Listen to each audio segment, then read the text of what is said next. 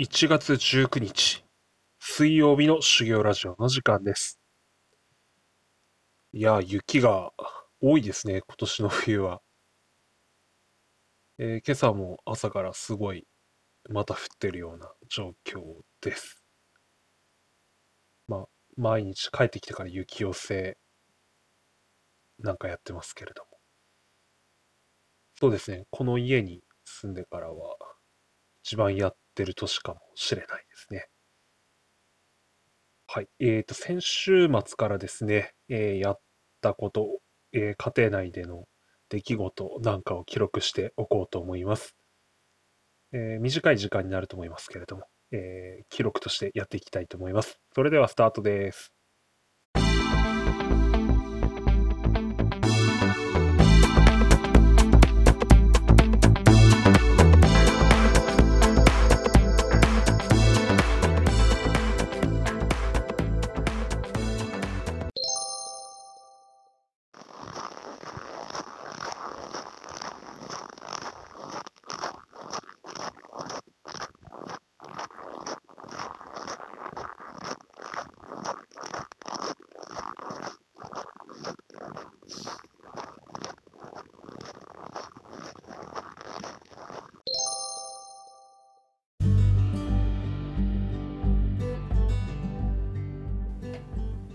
皆さん、お疲れ様です。修行ラジオ、今日もハートフルに話す練習をしていきたいと思います。冒頭、なんか、ドゥフドゥフみたいな、ギュッギュッみたいな、えー雪を踏みしめる音を10秒ほど流してみました。えー今日朝ですね、出勤の際だったんですけれども、気温低かったせいかですね、非常にこうパウダースノーが降って積もっていたんですね。で、私あの6時半前くらいにこう駅に向かってテクテク歩いていくんですけど、まあ誰もまたあんまり歩いた跡がなかったので、えーそこをこう踏みしめている音というのをちょっと記録してみました。いきなりなんじゃこりゃと思った方もおられるかもしれませんね。すいませんでした。はい、それでは先週末からあった我が家の出来事とか、えー話していきたいと思います。まずそうですね、えー日曜日にですね、えー長男のラグビークラブがですね、えー練習始めを行いました。まあ、面白かったですね、一言で言うと。えまずはあのチーム全員集まってですね、まあ、新年の挨拶と、えーあとはですね、あの練習会場を借りている高校チームの人たちがですね、まあ花園出出場のですね、えーお土産を持ってきてくれていました。その高校の中にですね、えー長男が行っているラグビースクールの OB の人たちが何人かいるんですね。で、その人たちがこう花園のラグビー会場とかそもそも花園というこう大会はどういうものだったかっていうのをですね、えー子どもたちに向けて話してくれるわけですね。まあ、小学校6年生5年生の子たちはもう結構食い気味で聞いていて、まあ、幼稚園の長男とかも「フェー」みたいな感じでこう聞いてるんですなんかでけえ兄ちゃんがなんか喋ってるみたいな感じで聞いていたようです。まあ、そうやって文化って作られていくんだろうなというのを感じました。伝統というんでしょうかね。えーすごいなと思って見ていました。まあ、その後はですね、えー会場を借りて、えー練習始めなんですけれども、まあ、当然のように雪が積もっていて、えー、とコート半面はですね、えーまあ、練習しているということで高校生たちの方はですね、えー雪が一部解かれてちゃんと除雪されてるんですけど残りの半面は雪が積もったままだったんですねどうすんのかなと思ってたんですけどいやそこから面白くてですね。ま 横一列に、えー全カテゴリーの選手が、まあ、多分50名以上いるんですけどバンと並んでですね、えーみんなゆっくり走ってくれと。で笛1回鳴ったら、えー前にダイブ。ダイブっていうのは飛び込めと。雪の上にと飛び込めと。で笛2回鳴ったら前転しろみたいなですね。まあ、そんな感じで圧接していけみたいな感じで始まってですね。いやもう長男とか特に特にっていうかみんなですかね。めちゃくちゃ楽しんでやってましたね。キャッキャキャッキャ言いながら、えー、楽しそうでした。後ろから見てる私たちもですね。非常にいいなと思ってこう見てましたね。結構大事ですよね。あの雪だから雪が積もっているから練習ができないみたいな。の何ていうんですかクソみたいな考え方じゃなくてですね。だだから何なのみたいなですね、えー、環境は自分たちで作っていくものでもありますので、まあ、そういう精神というかですねそれをこう、えー、小さいうちからですね自分たちで環境を作っていくっていうのをこう、えー、そういうマインドをですねえー、見せてくれた出来事だったんじゃないかなと思っています。まあ、練習も長男たちはその後ですね、まあ、軽めでしたけれども、えー、久しぶりにボール使って楽しんでやっているようでした。あと、何よりチームメイトと久々に会って話して楽しそうだったっていうのが印象的でしたね。あと、その後は妻の誕生日がですね、えー、と果実ありましたので、私はあの簡単ですけどギターの G のコードと D のコードと C のコードがあればですねハッピーバースデーの歌が歌えるということで、えー、帰宅してですね妻の誕生日の日に、えー、子供たち2人と3人でですね、えー、ハッピーバースデーの歌をこう歌いましてプレゼントすることができました、まあ、妻非常に喜んでくれて、まあ、何よりだったかなというところです。そうですね。あと他にはですね、あと来月バレンタインあると思うんですけど、私はあの妻からバレンタイン毎年のように頂いてまして、えー、結婚するまではあのチョコレートを頂いてたんですけど、結婚してからですね、こう私酒好きなのでですね、お酒を頂いてるんですね。ウイスキーだったり、こう、良さげな焼酎だったりっていうのを頂いてたんですけど、えっ、ー、と、今年何欲しいって言われてですね、私はテキーラ飲みたいって言ったんですね。テキーラ。テキーラ飲んだことないんですよね。テキーラサンライズとかっていうあのカクテルでは飲んだことあるんですけど、テキーラそのものの味ってよくわからなくて飲んだことないのでですね、果たしてどういう味するんだろうと思っていて、えー、まあテキーラ、あの、まあ、ご存知の方もおられるかもしれないですけど、若干お話しさせてもらうと、まあ、メキシコで作られている蒸留酒のことですよね。テキーラ、アガベ、えー、流絶蘭というですね、えー、植物の茎をこう、まあ、発酵させて作る蒸留酒ですね。えっ、ー、と、クレイジージャーニーっていうあの TBS の番組ご存知ですかね。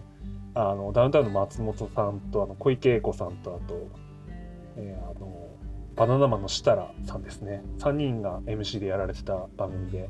まあ、世界のあのとんでもなところにこう突撃していってる方をですねこうゲストに迎えてやる丸山ゴンザレスさんとかですね、えー、出ておられたわけですけれども、まあ、その中でですねあの影田哲夫さんというですね、えー、テキーラ職人。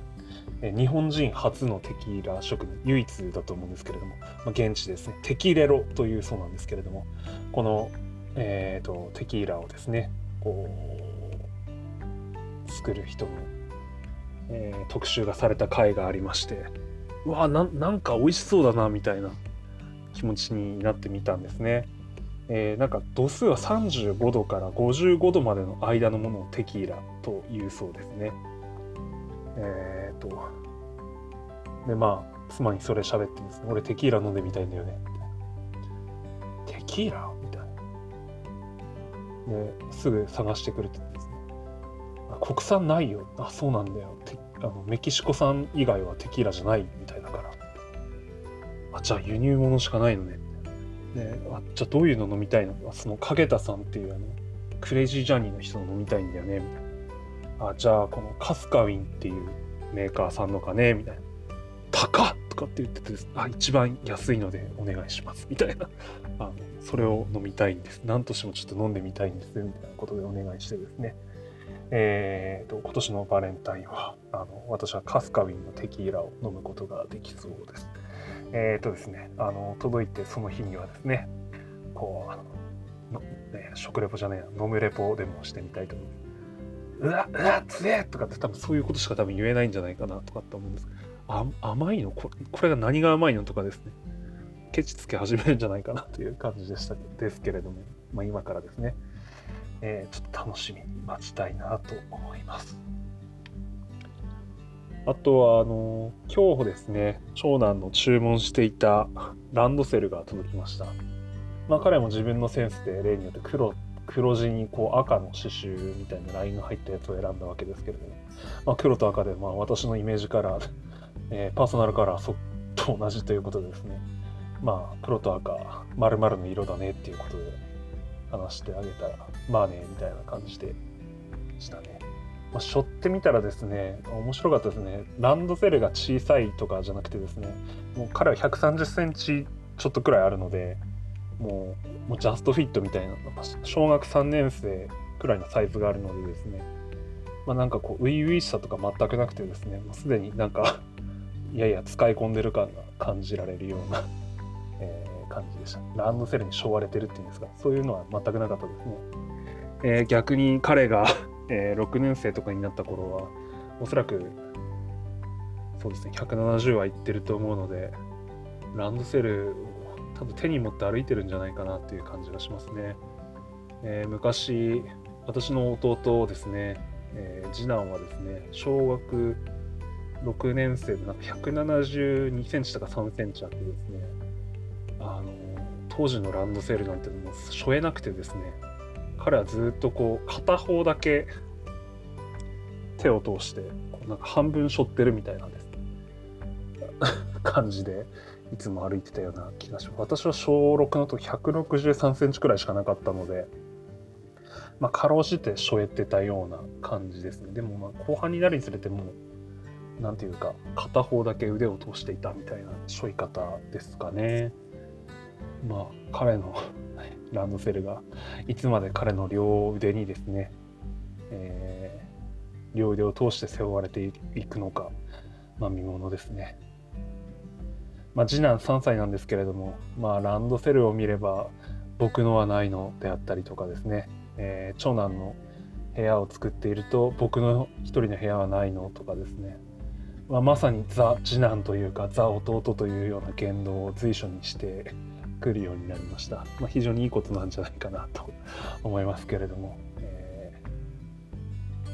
ー、まあ、パパが寝てる部屋が将来君の次男の部屋になるんだけれども今も欲しいということであればパパがもうママのところに行って君はじゃあ一人でここに寝るのかい？って言ったらうんうんうんみたいな感じでですね、えー、そんな感じでしたね。はい、最近、えー、バスが駅に着いてからですね、そこから自宅までは、あの、Spotify でですね、自分でですね、あの音楽のプレイリストを作って、えそれを、えー、作ったものがありました。それを聴いているんですけれども、やっぱりあのこう中学校時代聴いていた曲というかがあの私のプレイリストには多いような気もします。半分くらいはですね。その中に私はジュディマリーというですね、えーバンドですね、まあ、伝説的なバンドと言っていいような気がしますけれども、あのー、の中で一番好きな曲としてですね、私はクラシックという楽曲がすごい好きなんですけれども、入れてるとですね、まあ、あ、あ、好きみたいな感じになりますね。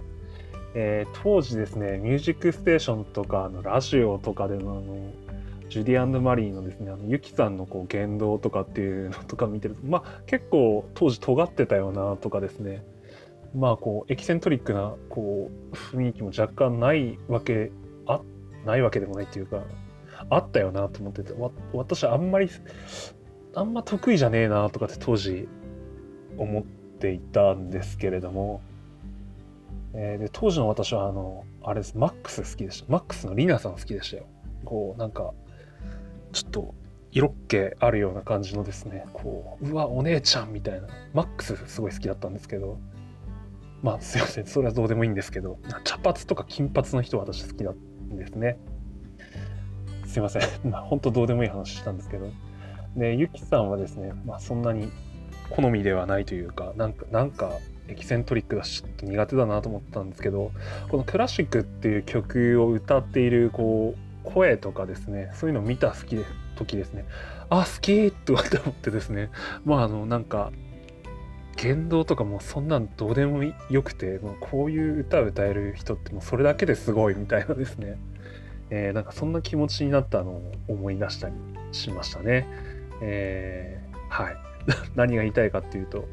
あの何て言うんですか、当時もうすでに私はあのなんか今でも昨今ありますけれどもこういう言動をとっている人なんだからこう社会生活というか私生活も非常にまっとうなんだとかですね、えー、非常に素晴らしくなければならないとかですね。一部の隙もないとかですね、えー、まあ、聖人君子のようにこう奉る見方みたいなのもなんかあるかと思うんですけど、まあ、この人歌が素晴らしいからもうそれだけでいいじゃん。そこだけでさみたいな。他どうだろうがあと知らねえよみたいな感じのですね。こうものの見方というか人の見方というんですか、まあ、この1点だけいいからもうそれでいいじゃんみたいな、まあ、他は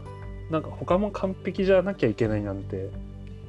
何それみたいな。こういう気持ちにですねこうさせてくれた人でありその歌であったなというのをこう思い出しました。はいまあそんな感じのことを言って今日は終わろうと思います。えーそうですね。最後まで聞いてくださった方おられましたら、どうもありがとうございました。失礼します。